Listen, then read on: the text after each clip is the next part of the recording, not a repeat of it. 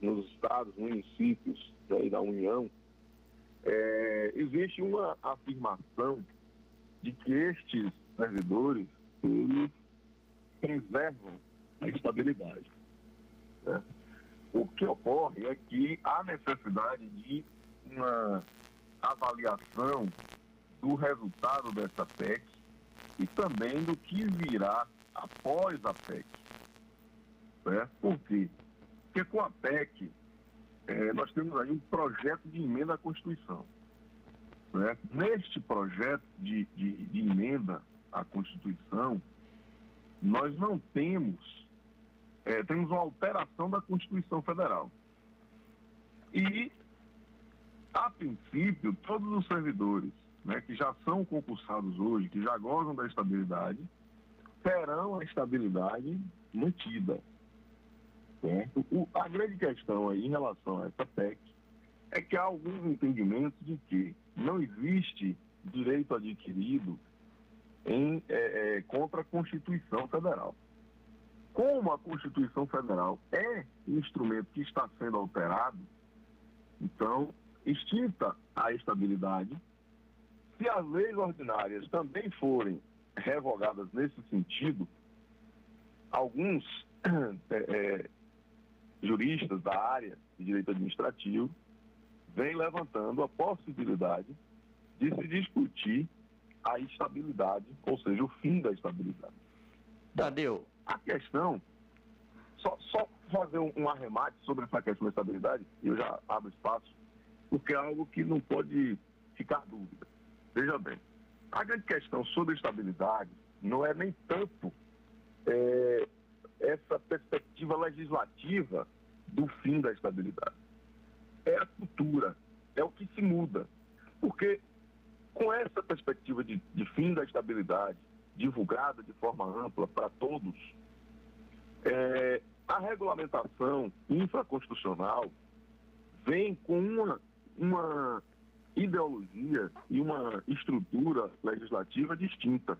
Então, quem tem estabilidade hoje, haverá para os próximos anos uma avaliação constante de eficiência, de desempenho, do trabalho dos servidores. E dependendo de como isso for realizado, né, dependendo de como isto for regulamentado, nós teremos aí uma mitigação muito forte do que hoje nós temos de conceito, de entendimento da estabilidade. Então essas são as palavras iniciais. É, eu deixo espaço aí para pergunta, né? Alguém queria fazer uma pergunta aí, pode ficar à vontade. Mas essas considerações aí são realmente é, necessárias. O doutor, nós, é, nossos ouvintes estão mandando, estão mandando mensagem aqui. O professor Eduardo Ficina, o senhor conhece muito bem o Eduardo Ficina, está aqui parabenizando o programa e dizendo bom dia ao ilustre é, advogado, doutor Tadeu. Gostaria de saber do nosso advogado se no contexto da pandemia ele percebe se tem gestores aproveitando o momento para passar a boiada, entre aspas, e precarizar os direitos trabalhistas. É, bom dia, Piscina, bom dia a todos. É, também pergunta bastante interessante. É, com certeza, Piscina, em razão da, da pandemia, hoje, infelizmente, tudo se justifica com a pandemia. E assim, nós estamos vendo, inclusive no judiciário, respostas, inclusive do judiciário, é, no sentido de corrigir justamente essa essa ilustração que Ficina traz, né, da, da, ideia de passar a boiada e destruir ou mitigar, né, fragilizar direitos trabalhistas das, é, é, dos trabalhadores dos servidores públicos municipais. Tem realmente muitos prefeitos fazendo isso, né, cortes salariais, redução de direitos, prejuízos a categorias, é, sob argumento da, da pandemia, é, pedindo a, a, inclusive colocando muitas vezes em alguns municípios ocorreu isso, a comunidade contra determinados servidores, é, colocando servidores em, em, situação de risco. Então, exemplificando isso, eu vou trazer três fatos que talvez ilustre isso e comprove. É, situações, por exemplo, nós tivemos que ajuizar ações para que professores, trabalhadores da, da, da, da área de educação, não trabalhassem, por exemplo, em barreiras sanitárias. E aí o discurso que muitos prefeitos e seus eh, assessores e prepostos começaram a divulgar na cidade é de que esse pessoal da educação, ah, o pessoal é preguiçoso, não quer trabalhar, não quer ajudar, não quer contribuir, etc. Veja bem, barreira sanitária, linha de frente de Covid-19, é para os trabalhadores que têm formação na área, é pessoas que são para as pessoas que têm preparo, que têm condições realmente de atuar. Certo? O governador Rui Costa tem feito aí uma série de medidas demonstrando preocupação com a Covid-19 e em nenhum momento é, colocou né, ou impôs é, servidores de outras áreas para trabalhar em linha de frente. E muitos prefeitos na região, inclusive, é, nós tivemos aí dois casos que tivemos que ajuizar a ação e, fui, e o judiciário corrigiu, certo? Te retirando essas pessoas desse, desse grau de exposição, porque são pessoas que não têm treinamento, não têm costume, são pessoas que não sabem nem como contrai o vírus. É, isso é para pessoas que têm realmente condições, que têm um treinamento, que têm um preparo, uma capacitação para isso. É, outro exemplo são é, é, as questões relativas a cortes salariais. Muitos prefeitos da região fizeram, promoveram cortes salariais. Nós temos registro aqui de memória, pelo menos de cinco ou seis municípios, e nós ajuizamos ações e, e obtivemos provimentos favoráveis, tanto no Tribunal de Contas dos municípios, quanto no Judiciário.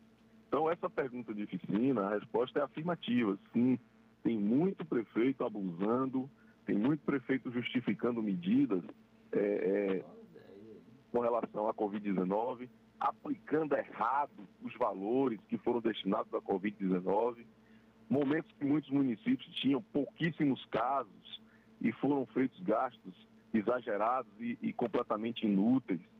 É, e no momento em que a, efetivamente a doença, a, toda essa pandemia atingiu esses municípios, os recursos foram gastos anteriormente de maneira equivocada e hoje carece desses recursos não houve, por parte da maioria dos municípios, inclusive em relação aos, aos próprios servidores, campanha educativa né, para que os servidores pudessem interagir com a comunidade no sentido de, de é, é, conscientizar a população. Enfim, é, essa pergunta de, de oficina já demonstra, inclusive, é, um pouco da onda, né, da onda provocada pelo discurso da reforma administrativa.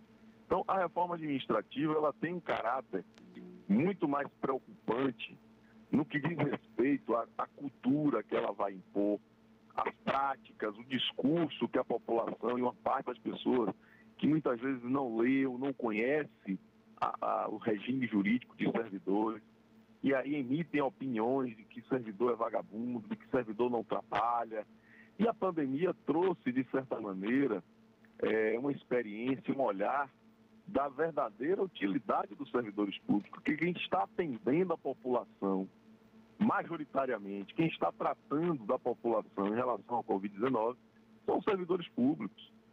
Certo? E, e todo o, o, o aparato do Estado é que está sendo utilizado para responder às demandas da população. E a reforma administrativa, além da questão que eu já coloquei, da estabilidade, é, traz uma série de preocupações certo? e dispositivos, porque vejam bem, existe hoje no Brasil a, a, o artigo 79, 169 e seguinte da Constituição Federal, e também a Lei de Responsabilidade Fiscal, que regulamenta esse artigo, que traz uma série de questões de, de, de dispositivos regulamentando a gestão pública, regulamentando a gestão fiscal. Tanto que o nome da lei é Lei de Responsabilidade Fiscal. Nós temos a Lei 8429, 8.429, que é a Lei de Improbidade Administrativa. Certo? Nós temos vários dispositivos e leis referentes à licitação pública.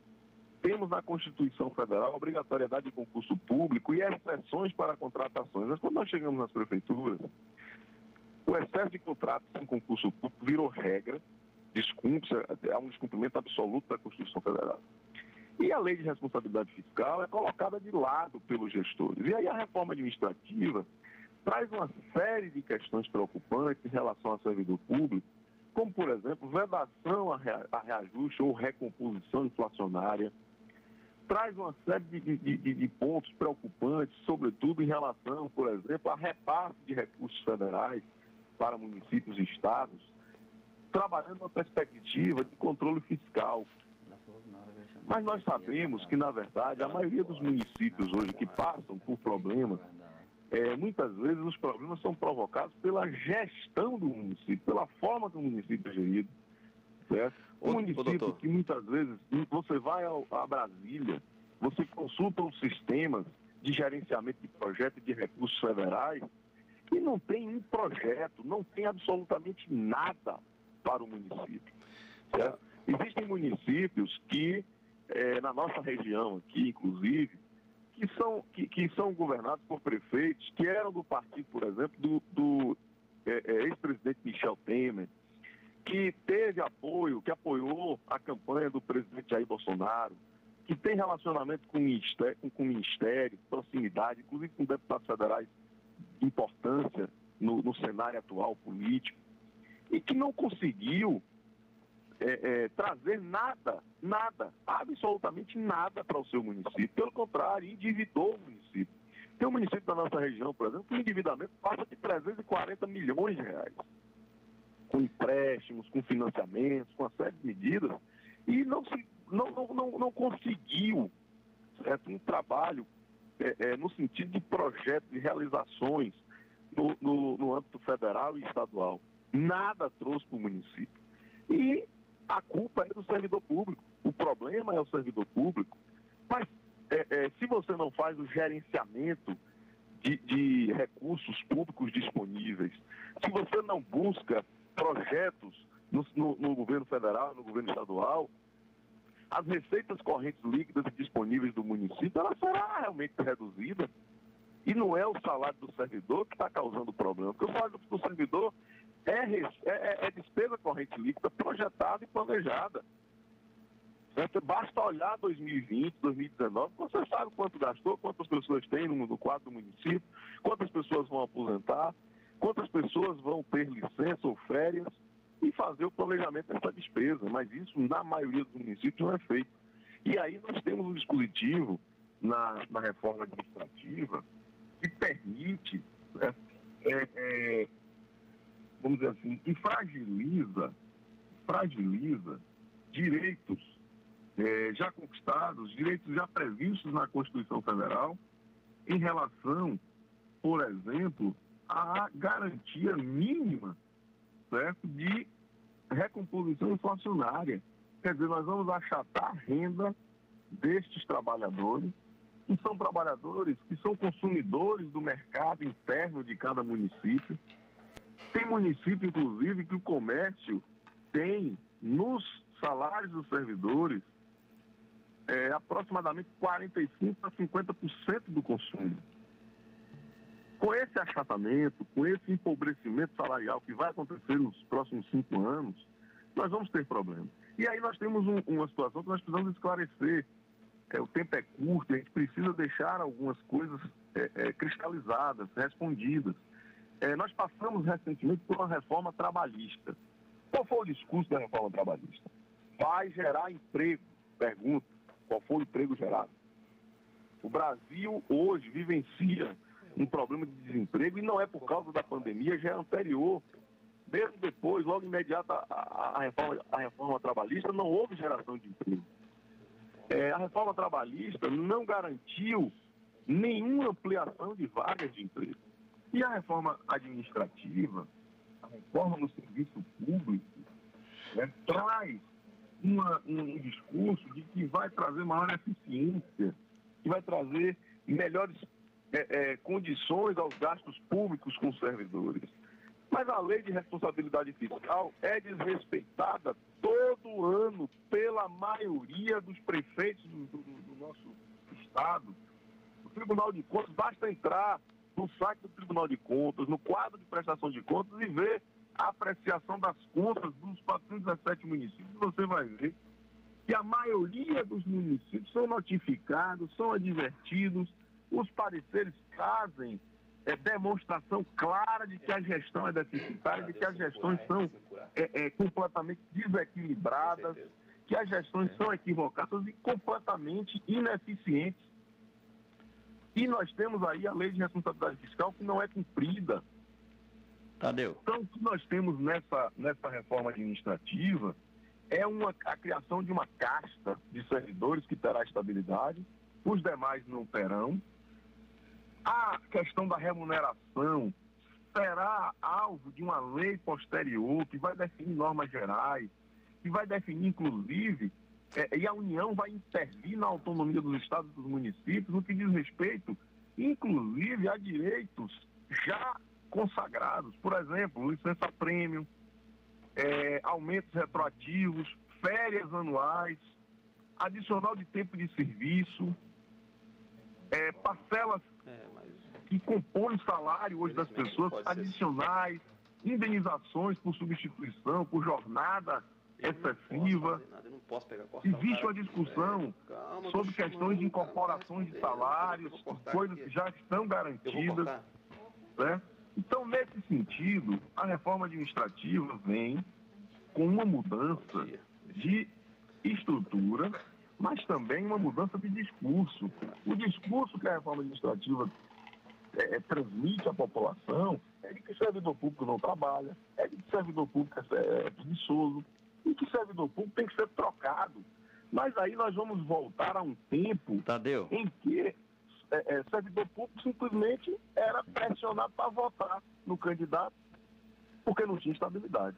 Tá certo, doutor Tadeu, são 7 horas e 49 minutos. A gente agradece a sua é, disponibilidade de estar nos atendendo nesta manhã de quarta-feira. Muito obrigado, doutor Tadeu. Foi muito bem é, explicado aqui para os nossos ouvintes. Né?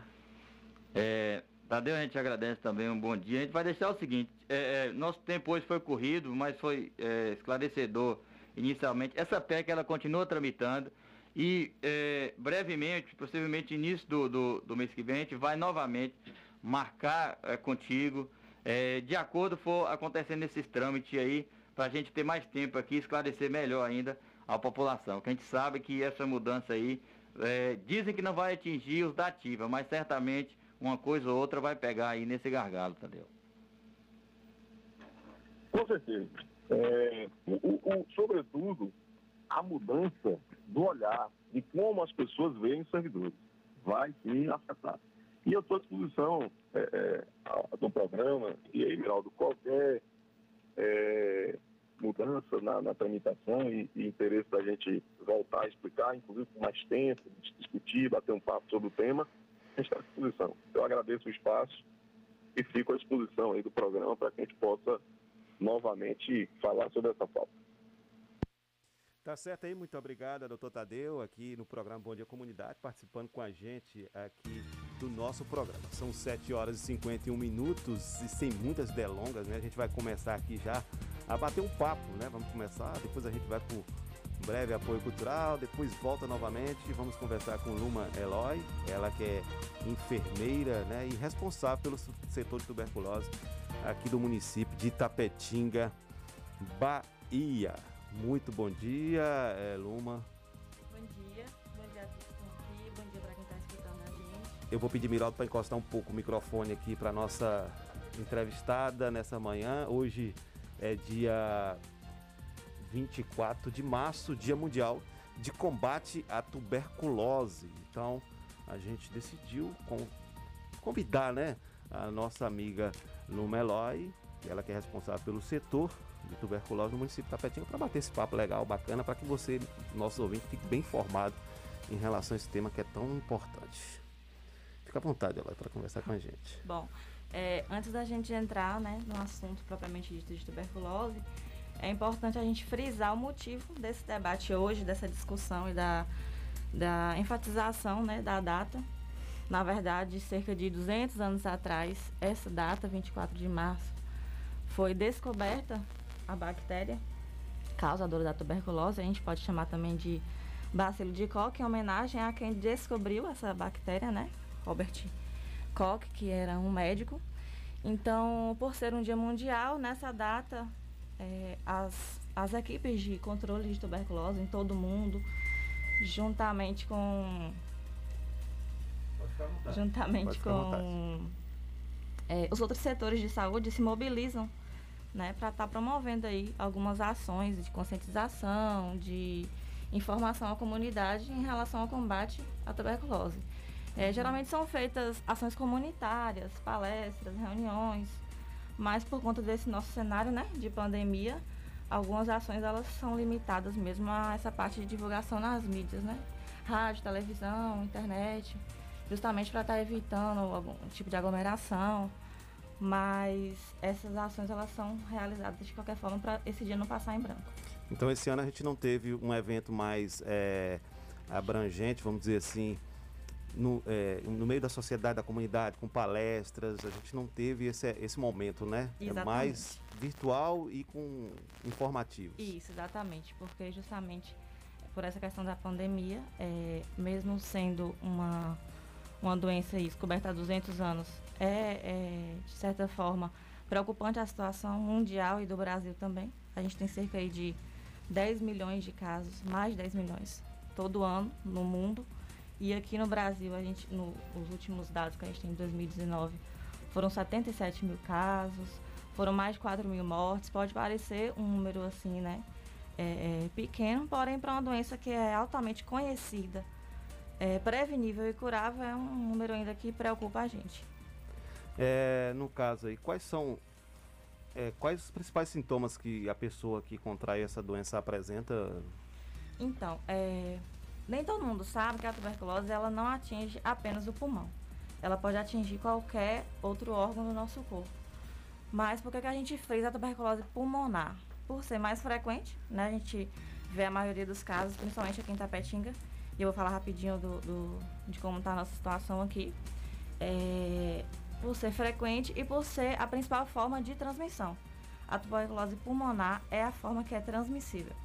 Os outros tipos de tuberculose têm um, um, uma forma de transmissão muito restrita. Então a gente dá essa ênfase à tuberculose pulmonar. E os principais sintomas são é, febre, né, principalmente durante a tarde, tosse persistente, pode ser uma tosse seca ou uma tosse produtiva, é, geralmente um suor durante a noite, né, que a gente chama, de sudorese noturna, e perda de peso. Não quer dizer que os pacientes vão sentir todos esses sintomas, né? Varia muito da condição individual. E os outros tipos de tuberculose vai depender muito de onde, é, é, do órgão que foi acometido, né? Se é uma tuberculose nos rins, se é uma tuberculose óssea, se é uma tuberculose ocular. Então vai depender muito. Então, geralmente as pessoas só pensam na tuberculose na questão da tosse, dos sintomas que são de doenças pulmonares. Então, existe, existe, existe. a tuberculose nos rins, Sim. nos ossos. E aí vai depender muito. Por exemplo, os casos que a gente teve aqui de tuberculose óssea, o paciente apresentava muitas dores na coluna, dores no joelho, né, dores ósseas. É, pacientes com tuberculose ocular, que a gente já teve também.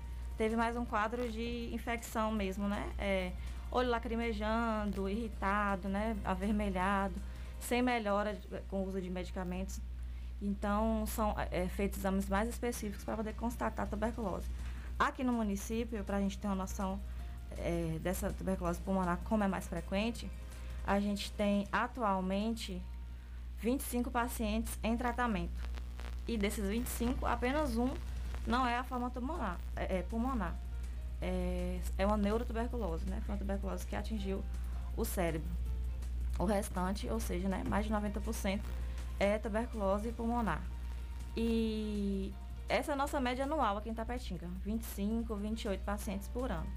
Porém, esse ano, a gente está em março, e a gente já conta aí com nove novos casos de tuberculose. É praticamente aí 30% do esperado para o ano inteiro. Então, é um dado que está preocupando a gente. E agora com essa pandemia, né? Exatamente. Fica mais complicado. Sim, exatamente. Mariana tem uma pergunta?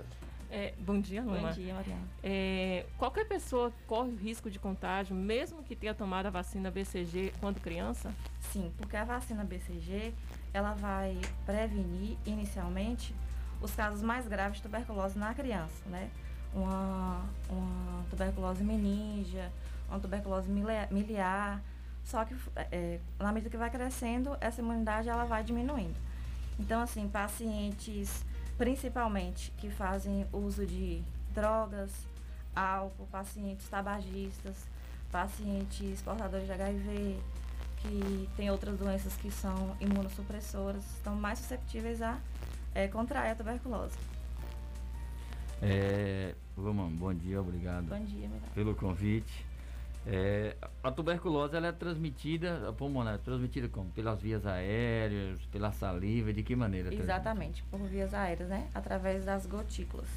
Então, uma pessoa é, contaminada que não esteja em tratamento, ela pode contaminar outra através da, da tosse, da fala, da respiração, não, num contato mais prolongado, né? E direto. Não quer dizer que se você entrou numa sala rapidamente, conversou com uma pessoa de TB, você vai automaticamente contrair.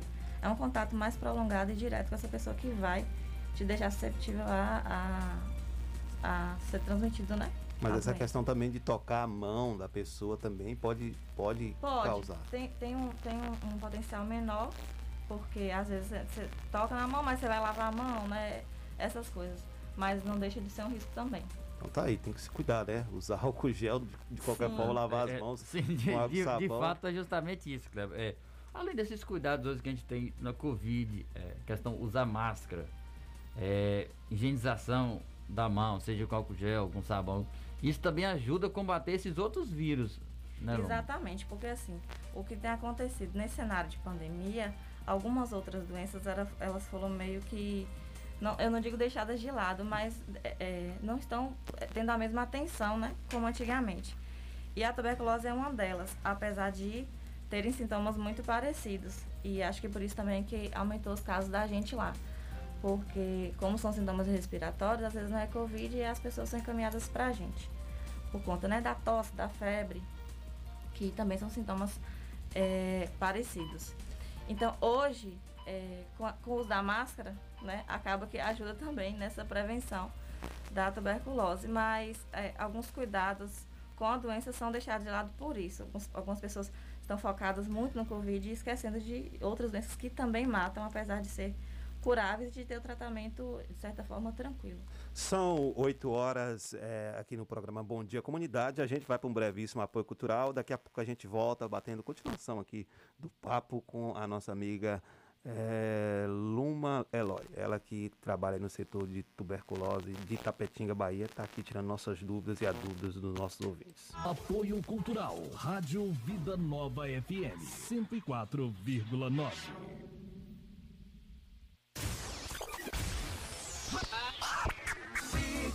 Mix. Mix. Mix.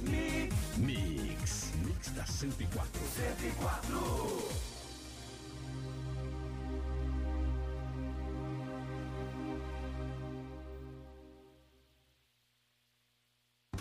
Se existisse remédio para a saudade, por certa farmácia Camacão teria. Valorize a sua saúde e o seu médico. Não troque a sua receita, pois a sua saúde é nosso principal objetivo. Farmácia Camacan. Matriz, Rua Boa Nova Centro, 3261-2160. Filiais, Rua Pedro Lima, 9 Tapetinga, 3261-2854. Rua João Pessoa Centro, 3261-2397. Avenida Flamengo 225, 3261-5596. E Praça Augusto de Carvalho 205, 3261-8859. Farmácia Camacan. HN Net Fibra, com os melhores planos. Sua internet na velocidade da luz. Entregamos fibra ótica na sua casa com planos de 25 a 100 megas. Um plano ideal para você. Venha para a HN Net Fibra e navegue na velocidade da luz.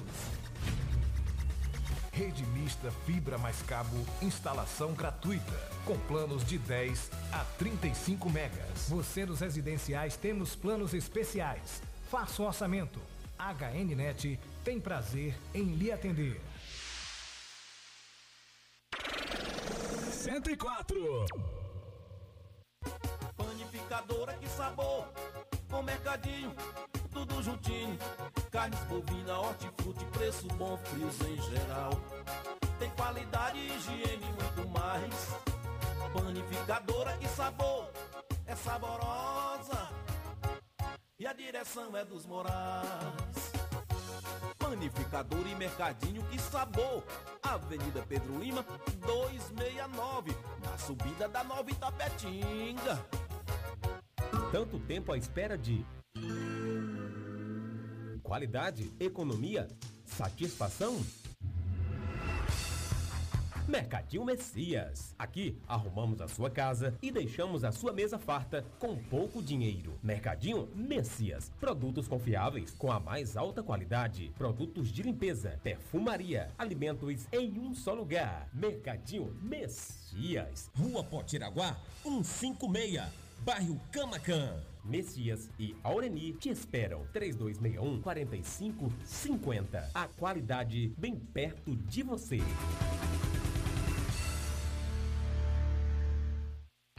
Atacadão dos Naturais, sua nova loja de cosméticos e produtos naturais. Você, dona de casa, cabeleireira, manicure, pedicure e região. Atacadão dos Naturais. São mais de 5 mil produtos entre cosméticos, perfumaria, maquiagem, suplementos, produtos naturais, orgânicos, saúde e bem-estar com o melhor preço da cidade. Atacadão dos Naturais, Praça da Bíblia, número 2, Centro.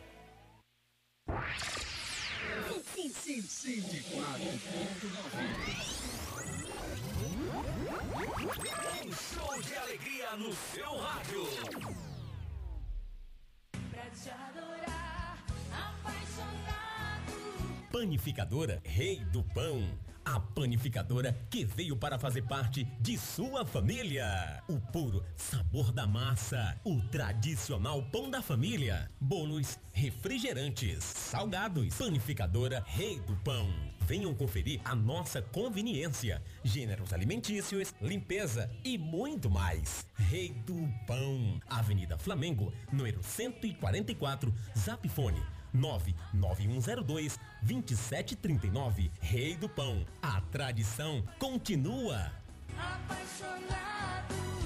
Se seu celular caiu, seu tablet quebrou, Júnior Eletrônica consertou. Orçamento na hora e na troca da tela, a película é grátis. Temos diversos e variados modelos de cabos e acessórios e muitas novidades. Fone via Bluetooth, capa para celular, película, roteador com uma ou duas antenas com o melhor preço da cidade. E você ainda conta com o melhor atendimento, melhores preços e garantia dos nossos serviços. E não fechamos para o almoço. Júnior Eletrônica e Acessórios fica localizada na rua Monteiro Lobato, 151 Centro, em frente à Praça da Bíblia, Itapetinga, Bahia. Fone 77 3261 3243. 104,9 104 104 104 104 I'll tell you a story. Um bom filme e família reunida faz parte. Sivaldo do Sofá. Conforto e trabalho garantido com reformas em colchões, bancos de moto, capacete, cadeiras, com tranquilidade no orçamento. Divida sua reforma no cartão de crédito. Sivaldo do Sofá. A sua nova opção. Rua Oswaldo Cruz, esquina com a Potiraguá. Em frente ao Lar Laura Carvalho, no Camacan. WhatsApp 7798813 3073. Sivaldo do Sofá.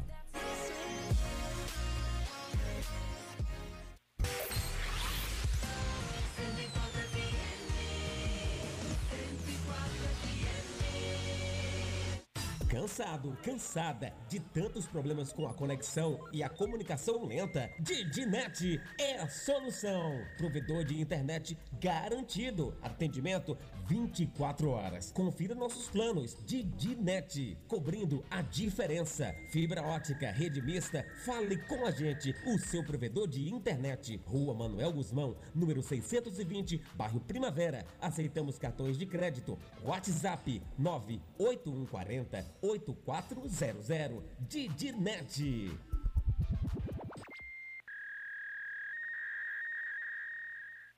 ZYS.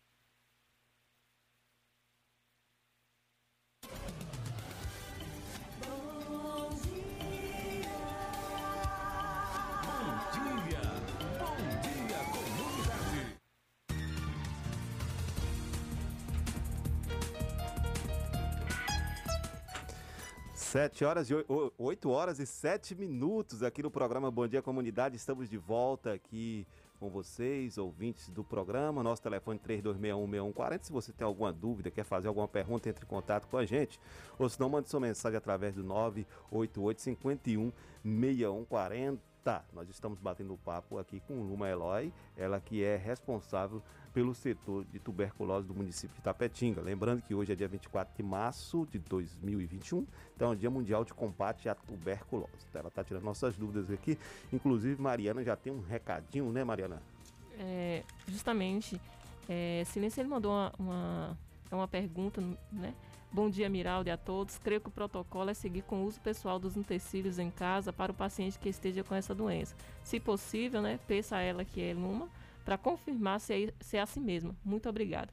Então, eu já estava também ter com uma pergunta que já vai, né, casa aí com a pergunta de silêncio, e eu tinha feito aqui é, na, na hora do apoio cultural, que é justamente é, sobre isso.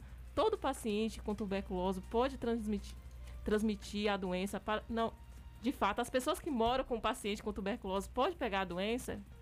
É, Mariana, o paciente que ele dá entrada ao, ao tratamento de tuberculose, né, quando ele faz os exames, é, que no caso aqui é a- principalmente a baciloscopia, que é o exame de escarro, é, é pesquisado né, né, no próprio escarro os bacilos, né, as bactérias. A gente tem também a radiografia, o raio-x e a, a parte clínica do paciente. Então, esse paciente ele deu entrada no tratamento, ele foi admitido e todos os, os contatos domiciliares também vão ser avaliados, porque a tuberculose é uma doença infecto-contagiosa, então o risco dos eh, familiares estarem também com a doença ou de repente eh, eh, esse paciente que procurar a gente não ser o paciente fonte, dentro de casa pode ter outro paciente que também é positivo, é muito grande. Então a gente faz a avaliação de todo mundo dentro da casa, até os que não estão com sintomas, porque também existe a possibilidade de, eh, dessas pessoas estarem com o que a gente chama de infecção latente, que é a ILTB, infecção latente por tuberculose. De alguma forma, ela tem a bactéria no corpo, porém ela não desenvolve a doença, né? Por questões individuais, é, é, a questão da imunidade, enfim. E aí, só que assim, precisa ser também tratada, porque futuramente ela pode ter algumas complicações, ela pode ter uma baixa na imunidade e essa doença ela de fato se manifestar como tuberculose ativa. Então a gente pesquisa nos familiares, eh, se a gente descartar a tuberculose ativa, a gente pesquisa também essa tuberculose latente e se for o caso, ela também faz tratamento, né, eh, com outra medicação, mas é durante os seis meses também. E essa questão dos cuidados, Mariana, é, Antigamente existia muito, muito, quer dizer, hoje ainda existe muito preconceito por ser uma doença que é, é, atinge principalmente né, as classes mais desfavorecidas da sociedade. Porém, é, antes existia a questão de, de isolar o paciente, botar num quarto no fundo, separar talher, enfim, deixar o paciente realmente é, é, isolado. Hoje em dia, a gente sabe que as preocupações, as precauções existem, porém não nesse, nesse nível. Porque assim, vai, ele vai usar os utensílios em casa, mas vai haver né, a higiene desses utensílios. Vai lavar o prato, vai lavar a colher. E pouca gente sabe também que, apesar de ser transmissível, quando o paciente ele começa o tratamento, ele, é, é, aproximadamente com 15 dias, os estudos dizem, e também quando essa- esse exame de escarro ele dá negativo, ele deixa de transmitir a doença. Então, não é uma doença que ele vai, durante os seis meses de tratamento, transmitir. Não. O, o- o risco é só para pacientes que não estão em tratamento. Começou o uso da medicação, a carga bacilar vai diminuir e aí é cessado esse risco de transmissão, a não ser assim que seja um paciente que apresentou resistência à medicação, né? Então ele não está tendo uma melhora, mas isso aí pode ser detectado porque a gente faz um controle mensal dessa baciloscopia para ver se já está negativo. Negativou a ba- baciloscopia, então o paciente ele deixa de transmitir. Esse paciente, após esse tratamento, é, uma- ele passou seis meses, não encontrou mais a bactéria é, no organismo dele.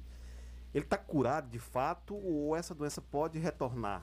sim, dessa infecção ele está curado, né? Principalmente se ele seguir é, é, a- a- o tratamento certinho, os cuidados gerais, ele vai ter 100% de chance de cura, a não ser que ele que seja um paciente que descobriu a doença no estágio muito avançado e fique com alguma sequela ou que ele tenha alguma doença asso- associada. Porém, por ser uma doença infecciosa, infecto-contagiosa, ele pode de novo ter a tuberculose. Seja por uma reinfecção, né, de um novo contato com uma pessoa é, é, infectada, ou por- pelo que a gente chama de recidiva. A bactéria pode estar ali ainda alojada no corpo e por algum motivo ela ser novamente ativada. Então existe sim a possibilidade, quando a pessoa estiver aí é, viva, ela pode estar contraindo tuberculose se ela não tiver cuidado. Estamos aqui conversando com Luma Eloy, enfermeira do município de Tapetinga, responsável pelo setor eh, de tuberculose no município. Luma, eh, no município de Tapetinga, a pessoa que contrai eh, o vírus, contrai a tuberculose, ela é tratada onde? Como procurar os primeiros cuidados? Miralda, a gente funciona ali no prédio mesmo da maçonaria, na parte ali da frente, que fica em frente à, à Praça Derivale. É, funcionamos a semana inteira, temos uma equipe lá que trabalha muito tempo com isso, inclusive eu sou a mais nova de lá. O pessoal lá está trabalhando com, com tuberculose há, há muitos anos. Então, é, geralmente eles chegam lá por demanda espontânea, ou encaminhado pelo PSF, ou às vezes um vizinho que sabe que já fez tratamento. E aí ele chega até a gente, a gente faz a solicitação de todos os exames, né? Colhe a história, porque às vezes te- teve caso na família e tudo, e aí também já é um, um fator. É, a gente pede todos os exames e a gente consegue aqui no município fazer todos esses exames. A baciloscopia, que é o exame do escarro, a radio- a- a- o raio-x de tórax e é, exames laboratoriais, né? E aí sendo constatado é, a tuberculose, porque assim, nem todos, nem todos os pacientes eles têm esse exame de escarro positivo. Mas às vezes existem as características na- no raio-x, os sintomas que são bem característicos e a história clínica do paciente, né? Já teve contato, morou com alguém. Então, ele sendo diagnosticado, ele vai iniciar o tratamento. O tratamento é, em tese, um tratamento simples, principalmente em vista do que já, já foi antigamente. É um tratamento de no mínimo seis meses para a maioria das formas né, de tuberculose. Só a, a, a meningo, que ela dura nove meses, mas a maioria dos casos são só seis meses. Assim, depende, pode ser estendida até oito meses, se por acaso o paciente no final ainda não tiver 100%. Existe é, é, muita gente que deixa de procurar o atendimento, Luma, por medo, preconceito, né? Sim, E- e- muito. é, é, existe essa questão de também estar preservando essas pessoas, né? Que tem esse... Exato. Inclusive, a gente tem um pouco de dificuldade também de estar transferindo, encaminhando esses pacientes para dar continuidade ao tratamento no PSF, por ter justamente essa, esse receio, né, do preconceito com a sociedade. Porque também, ger- geralmente, o preconceito é muita falta de informação. Sim, Como eu disse, pouca gente sabe que a tuberculose, ela deixa de ser transmissível quando o, o tratamento Começa é o tratamento, iniciado. né? É. E por ser também uma, uma questão de ser uma doença é, é, que acomete essa parcela né, mais desfavorecida da sociedade, acaba sendo uma doença negligenciada, uma doença que, que sofre preconceito. Lá a gente trata também para hanseníase, é, e que é, também é uma doença né, que sofre dessas, dessas situações aí. Então a gente tem pacientes que às vezes chega lá para pegar medicação, tem alguém conhecido, volta, ou pede para alguém ir buscar, enfim, tem, a gente lida também com esses problemas que também acabam atrapalhando um pouco a adesão do, do, do tratamento. Nesse sentido, o, o- é, vocês fazem busca ativa, né? Nesse sentido. Sim, quando a gente faz a admissão do paciente, a gente pergunta tudo direitinho, inclusive se a gente pode anotar o número, se a gente pode fazer visita na casa, porque de fato, por ser um tratamento relativamente longo, é, pode acontecer do paciente abandonar ou, ou acabar pegando a medicação de forma atrasada.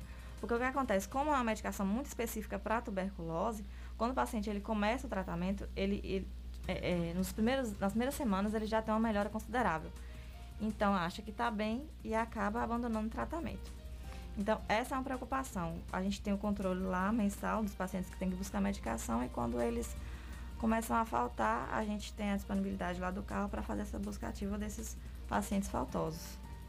E no caso aí, essas pessoas que começam o tratamento e param no meio do caminho, ela corre risco de morte? Sim, a a tuberculose, é, apesar de ser curável, é uma doença que ainda mata. Né? A gente tem por ano aí 4.500 mortes no Brasil por ser, é, pelo paciente, ele abandonar o tratamento é, e aí ela acaba voltando de forma mais grave. Ou às vezes é um paciente, a gente tem um problema muito grande com pacientes que fazem uso abusivo de álcool, né? A gente teve muitos casos de pacientes lá que são etilistas ou usuários de drogas, que dificulta porque eles não, não, têm aquele compromisso, adesão, eles não se alimentam direito, eles fazem uso do álcool acaba atrapalhando na resposta da medicação.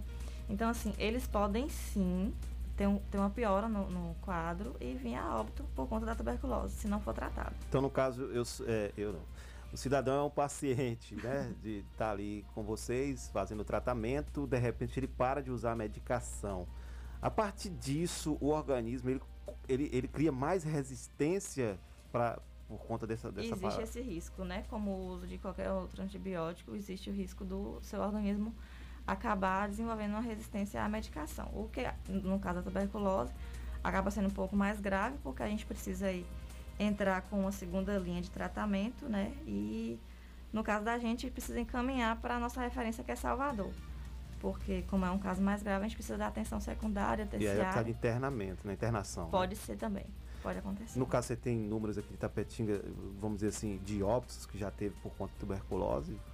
Olha, é, ultimamente os casos de, de óbito não têm sido puramente por tuberculose, né? Geralmente são pacientes que têm doenças é, cardiovasculares associadas ou pessoas que são portadoras de, de HIV, né? é, de HIV, ou pessoas que tiveram cirrose por conta do uso de álcool. Mas graças a Deus aqui em Tapetinga a gente é, é, nos últimos anos não tem esse número de óbitos não. Tá certo, se- 8 horas e 19 minutinhos, 8 e 19. Miraldo tem alguma pergunta, Miraldo, para a Luma? É, é mais uma curiosidade, viu, Kleber? É, o tratamento aqui no município ele é todo feito via SUS, não é isso? Todo, todo feito via SUS. A medicação é, é fornecida é, gratuitamente, principalmente que, na verdade, o tratamento para tuberculose só é feito no setor público, porque o Ministério da Saúde ele precisa desse controle do número de, de casos novos, de, de onde estão vindo esses casos, se é mais em mulher, se é mais em homem, se é mais em paciente com HIV.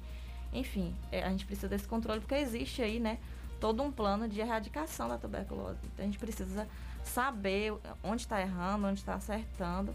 E aí por isso que o tratamento ele é exclusivo na parte de- é, na saúde pública, para a gente ter esse controle. Ah, Luma, outro detalhe, é, pessoa teve pneumonia, não se cuidou de direito, ela pode evoluir para uma tuberculose? Essa pergunta é muito boa, porque muita gente acha né, que uma pneumonia mal- maltratada ou uma gripe maltratada pode se tornar tuberculose. Na verdade, não, porque o bacilo da tuberculose é o bacilo da tuberculose, é muito específico. O que pode acontecer é a pessoa estar ali com suspeita de pneumonia, tratar para pneumonia e, na verdade, não ser uma pneumonia, ser uma tuberculose, né? Às vezes isso já, teve caso da gente, dos médicos acharem que é uma pneumonia, tratar ali no momento, mascar os sintomas, mas mais para frente acaba ele vindo com os mesmos sintomas mais fortes e descobrindo aí a tuberculose. Então, uma pneumonia, uma gripe, ela não pode virar a tuberculose. São bactérias diferentes, né? No caso da gripe, são vírus e é, é, a pneumonia tem vários tipos de bactérias também que, que causam a pneumonia. Só que a tuberculose é muito específica. Não existe essa possibilidade. O que existe é isso. Inicialmente, achar que é uma gripe forte, achar que é uma pneumonia, achar que é um outro quadro é, é, de infecção respiratória, e na verdade ser uma tuberculose e só descobrir isso mais para frente. Não existe outra vacina além da BCG em relação à tuberculose. Infelizmente ainda não. A gente tá, torce aí para que futuramente, né, com esses avanços, a gente consiga também uma vacina que previna, pelo menos as formas mais graves de tuberculose. E como está o trabalho de vocês nesse momento de pandemia? Então, a maçonaria ela não para, né, para o seu setor de saúde. É, a gente teve um aumento na demanda. Em contrapartida, a gente também vê algumas dificuldades, ou algum receio das pessoas de saírem de casa, de procurarem é, é, é, unidades de saúde para não estar se expondo, principalmente na maçonaria, que, que é um setor de que vai muitas pessoas com sintomas respiratórios. Mas, inclusive, lá a gente já teve, já diagnosticou é, pri- a, a princípio por sintomas Covid. A gente já teve pacientes que foram lá para investigar a tuberculose e na verdade era Covid. E aí a gente tem, a gente está tendo uma demanda maior, porém a gente tem um, um- um suporte legal, um suporte bacana para estar atendendo esses pacientes lá.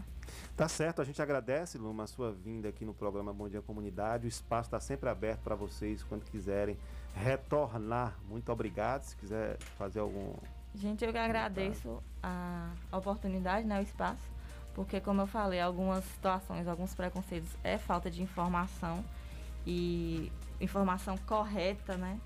Ela só traz benefícios pra gente. Então, estou à disposição também do programa, à disposição da comunidade, né? Quem estiver escutando aí e, e se identificou com sintomas ou conhece alguém que tem sintomas, pode procurar a gente lá na, na, na maçonaria. Ou procurar um postinho de saúde, né, que fica mais próximo de sua casa, eles vão fazer encaminhamento, mas a gente está aí à disposição.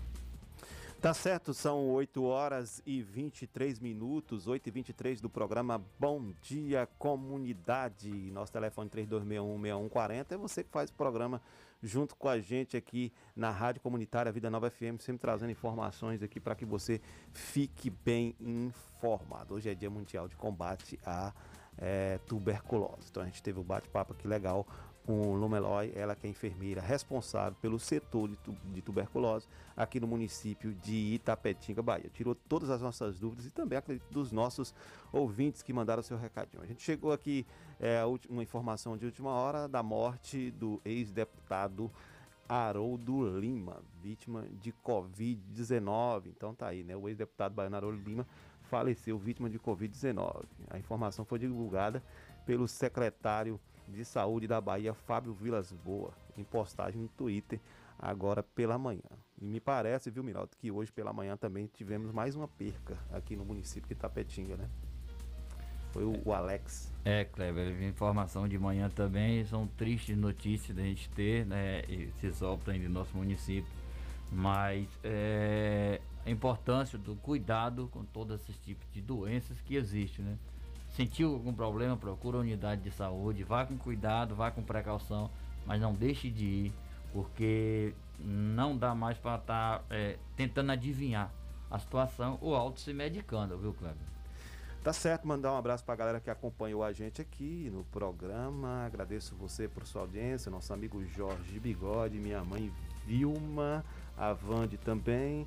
Agradecendo a vocês, ao nosso amigo Divirlan, que também acompanhou o programa Bom Dia Comunidade. Hoje foi um programa bastante corrido, a gente teve uma entrevista aqui é, com o doutor Roberto Júnior falando sobre o caso do Jean, né, o estudante de medicina que estava se passando por médico na UTI no hospital Cristiano então o programa encurtou o tempo, né? A gente teve a entrevista com o, o Tadeu, o doutor Tadeu também, o advogado, ah, é, ficou um pouco, né?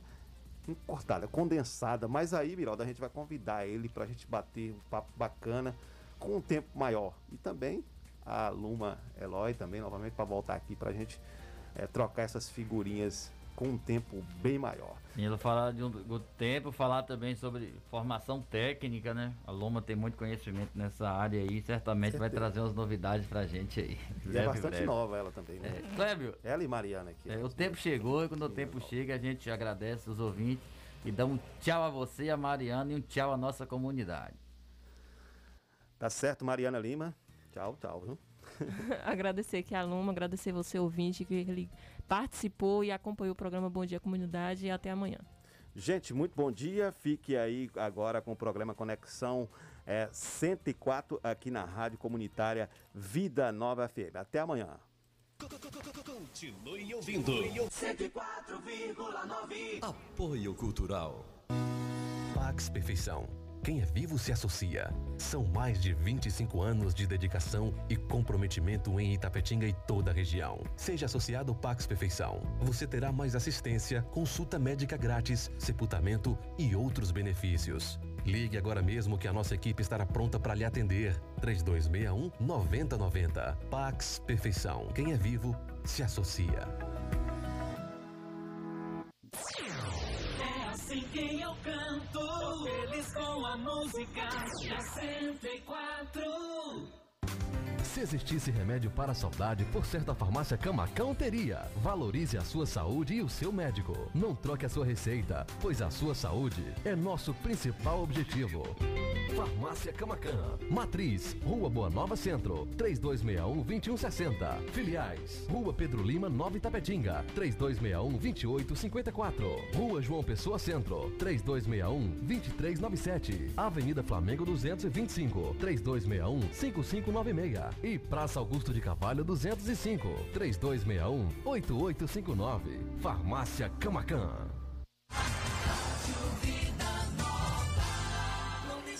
Você está na melhor. 104,9. 4,9. Sempre na frente. HN Net Fibra, com os melhores planos. Sua internet na velocidade da luz. Entregamos fibra ótica na sua casa com planos de 25 a 100 megas. Um plano ideal para você. Venha para a HNnet Fibra e navegue na velocidade da luz.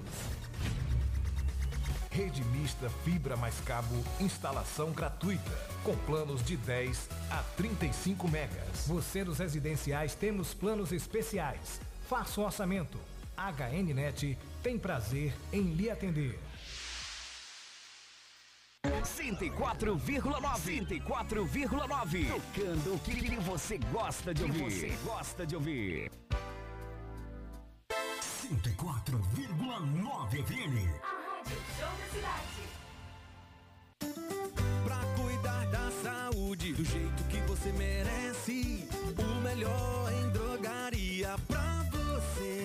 Drogaria você pode confiar. Drogaria Queiroz é o seu lugar.